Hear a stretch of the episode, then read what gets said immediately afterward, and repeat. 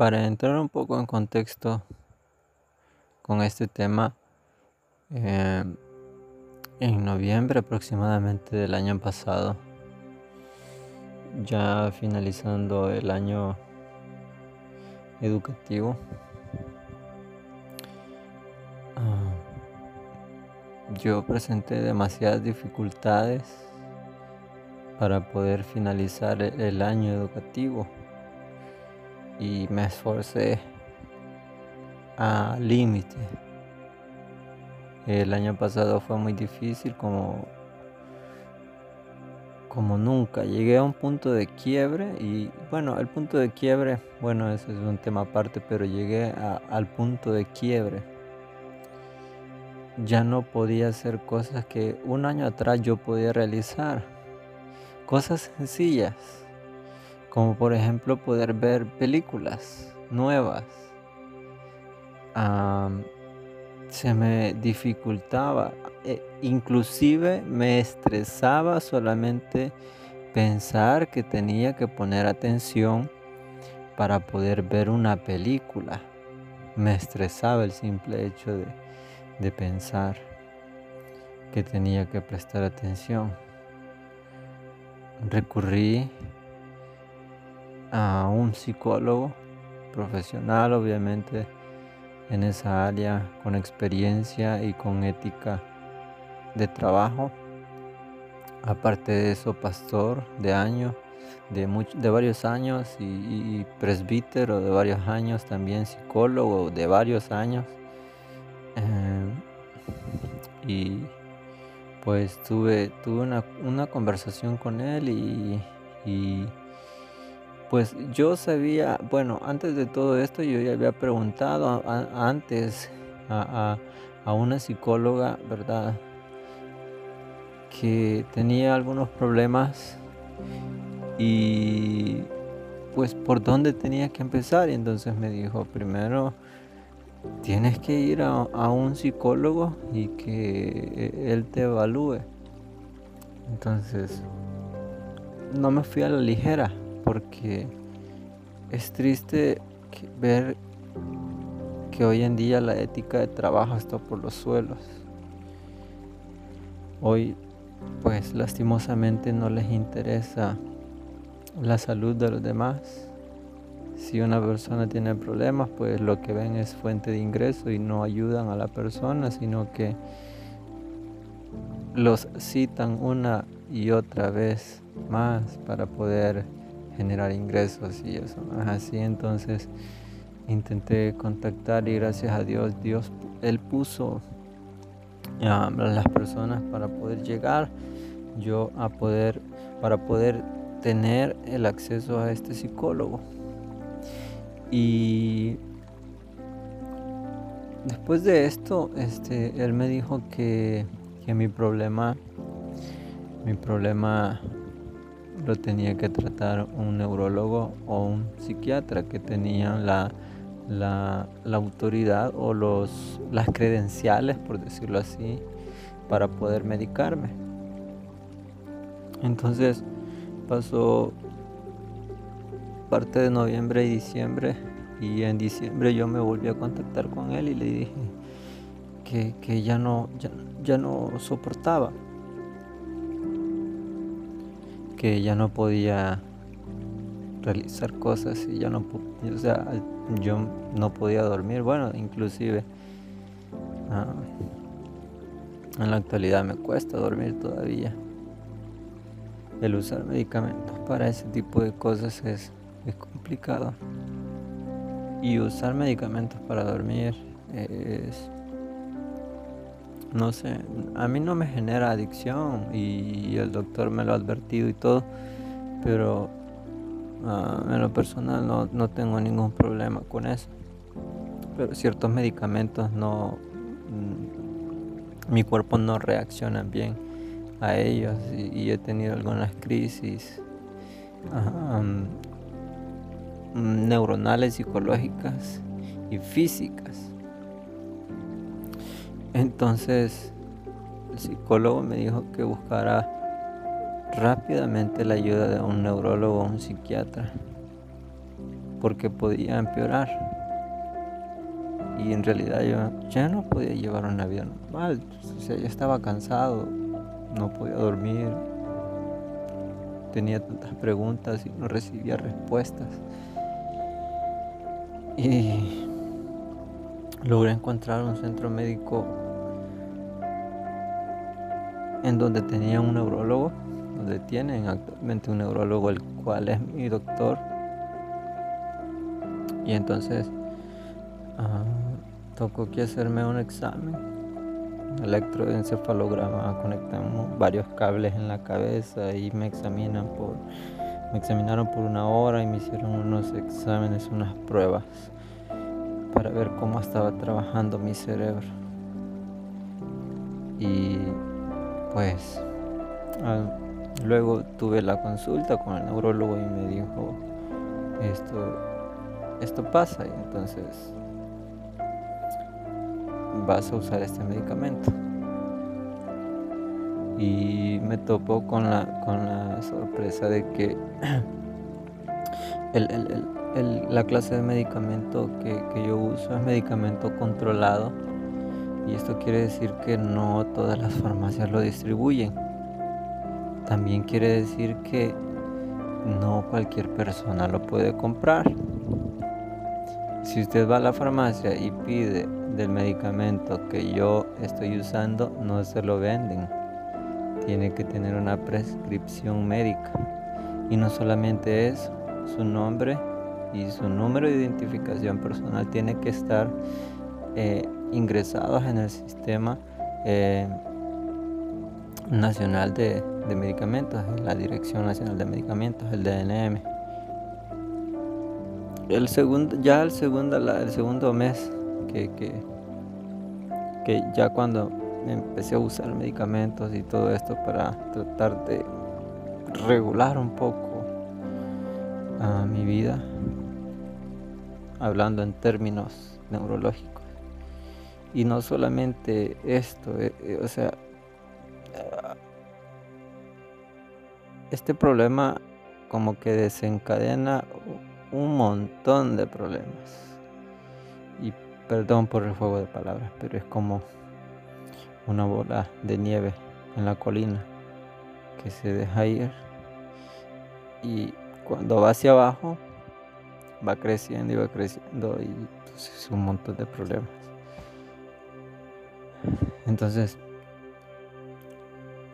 ah, cuando pasa el primer mes y uso medicamentos y siento que me ayudan un poco, pero no lo suficiente para tratar de, de realizar lo que tengo que realizar, tareas, compromisos, poder concentrarme, tratar de estabilizarme emocional, psicológicamente y me ah, dobla la dosis y me dice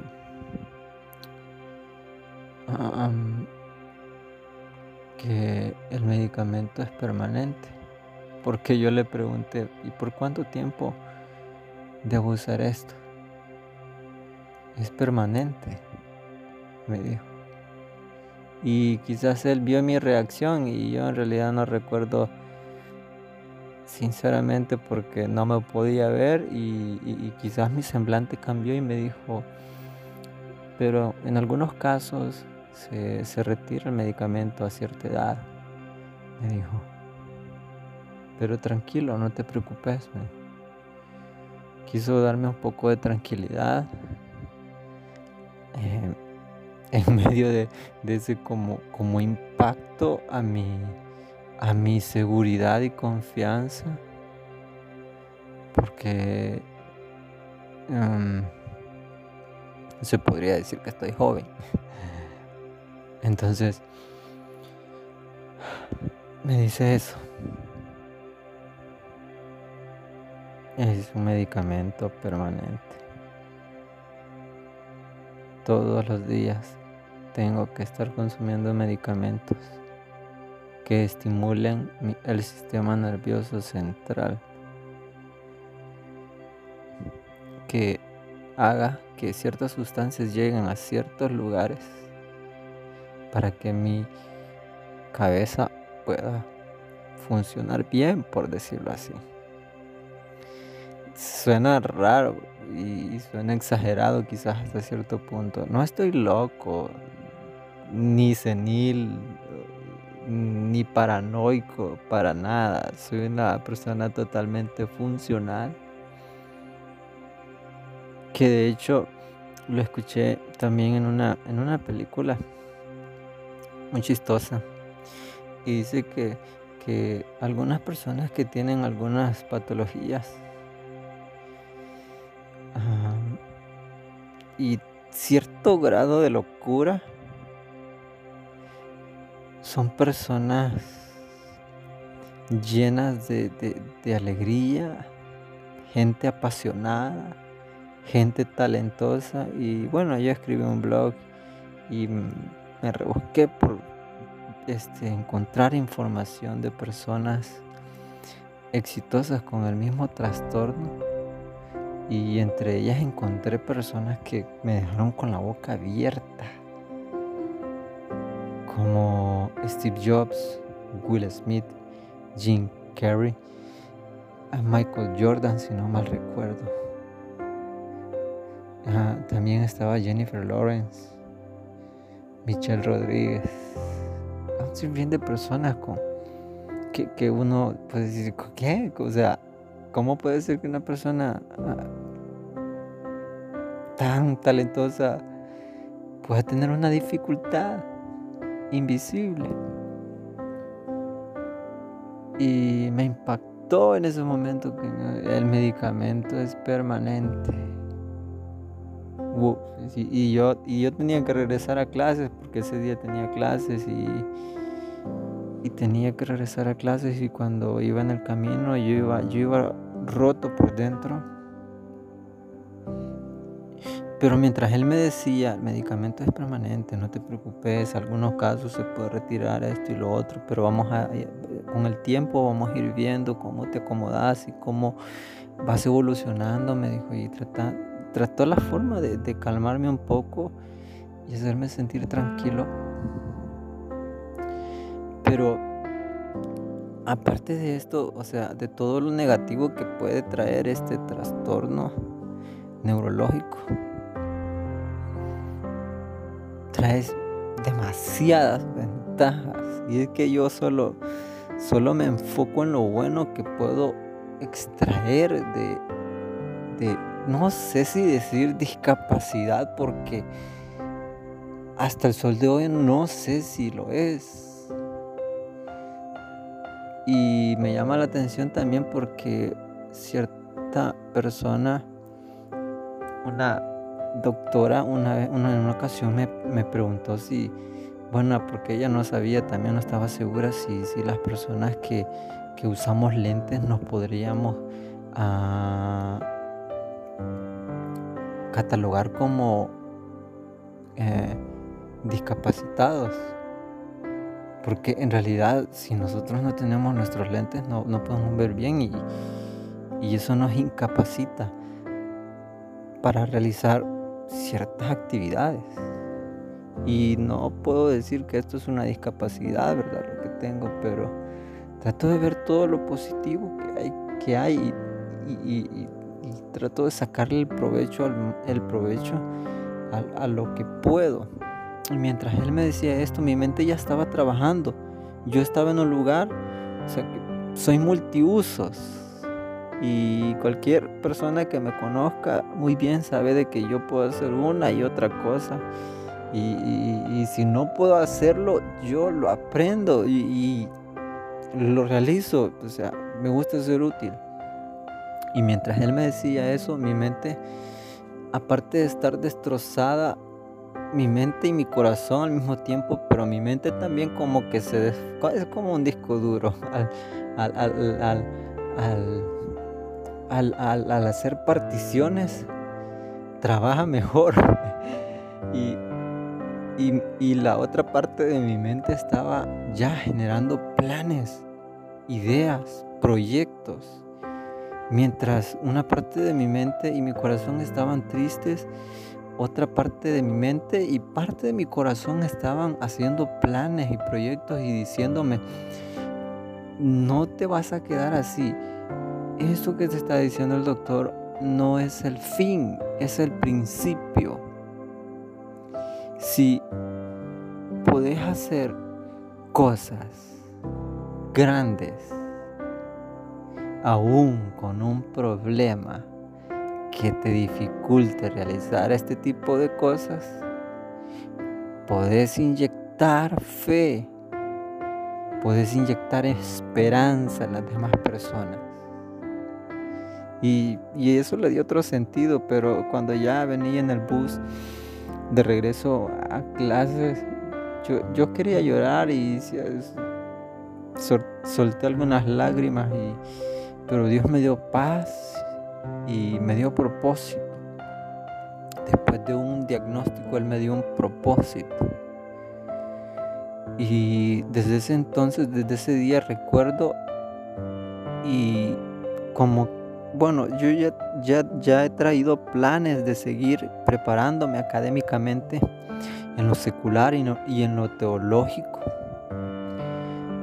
Pero ese día fue como algo de, de afirmación para estar totalmente seguro. Y entonces yo traía planes de estudiar y esto me, me impulsa más a prepararme para poder bendecir. Yo decía, si alguien más está lidiando con los, con los problemas que yo he tenido que lidiar, y no es solo la incapacidad de atención, sino que crisis emocionales, crisis existenciales, depresión profunda, estrés, ansiedad, insomnio, ah, problemas para socializar, ah, problemas en transiciones como la adolescencia, la adultez, la edad de 18 a 21 años, que es difícil también. Yo puedo ayudar a los demás. Y cuando alguien nos da un diagnóstico negativo, como que nos venimos abajo. Pero es, tendría que ser totalmente lo contrario de lo que nos están diciendo. La gente nos da un diagnóstico, pero Dios nos da un propósito. Y me recordé, en ese, en ese momento recordé, recordé a Pablo recordé a Pablo y él servía al Señor, no importando la circunstancia, él pasó muchas aflicciones y todo. Y, menciona en la, en la segunda carta que le escribió a los Corintios, capítulo 12, y, y, leo textualmente y dice, y para que la grandeza de las revelaciones no me exaltase desmedidamente, me fue dado un aguijón en mi carne, un mensajero de Satanás que me abofetee para que no me enaltezca sobremanera. No siempre vamos a decir, el diablo me envió esto, no, son cosas hereditarias, algunas son transgeneracionales, algunas son herencias directas. Y uno tiene que aprender a lidiar con esto. Y no decir, ah, es culpa de aquel, es culpa del otro, gracias a mi papá, gracias al diablo que me mandó esto. No, si nos tocó, nos tocó y, y ¿qué le vamos a hacer? O sea, si tuviéramos en perfectas condiciones, nos gloriáramos de nosotros mismos y decir, porque yo estoy sano, porque yo estoy bien, yo puedo realizar lo que hoy hago soy muy inteligente, soy muy capaz, tengo un doctorado, tengo una licenciatura, tengo un ingen eh, soy ingeniero en cierta área, tengo un técnico, una maestría o lo que sea, porque yo puedo, no. Pablo era un doctor en Biblia. Y no se jactaba diciendo, yo sé demasiada Biblia y yo sé lo que digo. Mm, desde que llegó a Jesús, él empezó a aprender desde cero. Una y otra enseñanza de parte del Señor, revelación tras revelación, y él las compartía a las iglesias. Y él tenía un problema de salud que lo atormentaba y entonces él oraba. Obviamente como seres humanos nosotros no queremos vivir con malestares en nuestro cuerpo, en nuestra vida, que nos estorben para poder realizar nuestros planes, inclusive los planes de Dios que son primero siempre. Y, y cito los siguientes versículos a los que anteriormente leí y decía, respecto a lo, a lo cual tres veces he rogado al Señor que lo quite de mí. Y me ha dicho, bástate mi gracia, porque mi poder se perfecciona en la debilidad. Por tanto, de buena gana me gloriaré más bien en mis debilidades, para que repose sobre mí el poder de Cristo.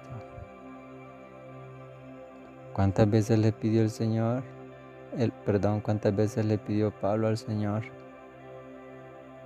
Bueno, él da una cifra específica, pero ¿cuántas veces nosotros le hemos pedido al Señor? Yo creo que hasta hemos olvidado la cantidad porque queremos ser sanos. Y en cierta ocasión, y tal vez quizás no hemos puesto atención porque a veces hablamos más que, que, escuchar. Y a veces Dios nos susurra, bástate de mi gracia porque mi poder se perfecciona en, tu debilidad. Cuando tú sientes que eres débil, yo te fortalezco. Y si en la debilidad tú eres fuerte, vas a glorificar mi nombre. Nada más. Y me ha quedado claro, o sea, si yo logro algo que me he propuesto yo voy a decir, el Señor quien me ha llamado, me ha ayudado a realizar todo lo que me he propuesto, porque si fuera por mí, no hubiese logrado nada. Y así es. Si fuese con mis propias fuerzas, con mi propio conocimiento, yo no estuviera hoy donde estoy. Estoy en el en medio quizás o quizás ni a la mitad del camino del propósito, pero estoy en la brecha, estoy en el camino, estoy obedeciendo al Señor, tratando la manera de, de, ir por el camino que Él desea que yo vaya. Y leo los últimos versículos de esa parte. Por lo cual, por amor a Cristo, me gozo en las debilidades en afrentas, en necesidades, en persecuciones, en angustias, porque cuando soy débil, entonces soy fuerte. Qué bendición, la verdad, lo que nos comparte Pablo en esos versículos, saber de que un hombre muy, muy capaz de realizar muchas cosas tiene una debilidad y reconoce que en su debilidad él pide al Señor y cuando Él reconoce que es débil, Él se hace fuerte en Cristo Jesús. Puede ser que te hayan dado malas noticias. Puede ser que no todo vaya bien. Puede ser que la enfermedad volvió otra vez. Puede ser que alguien falleció. Puede ser que alguien se marchó de tu vida. Puede ser que no tengas alimento en tu casa ni dinero en tu bolsa. Pero cuando te sientas débil, el Señor se está glorificando en medio de tu debilidad. Y en medio de esos diagnósticos o pronósticos, hay propósitos de parte de Dios para tu vida. Y mi deseo es que puedas abrir tu corazón, tus oídos a la voz de Dios a los planes que Él tiene para ti. Que puedas abrir tus ojos espirituales y ver lo que el Señor ve en tu vida. Ese es mi deseo. Y espero que puedas encontrar el propósito que Dios tiene para tu vida si aún no lo has encontrado. Que Dios te bendiga. Que el Espíritu Santo te guíe. Que Dios te dé fuerzas en tu debilidad.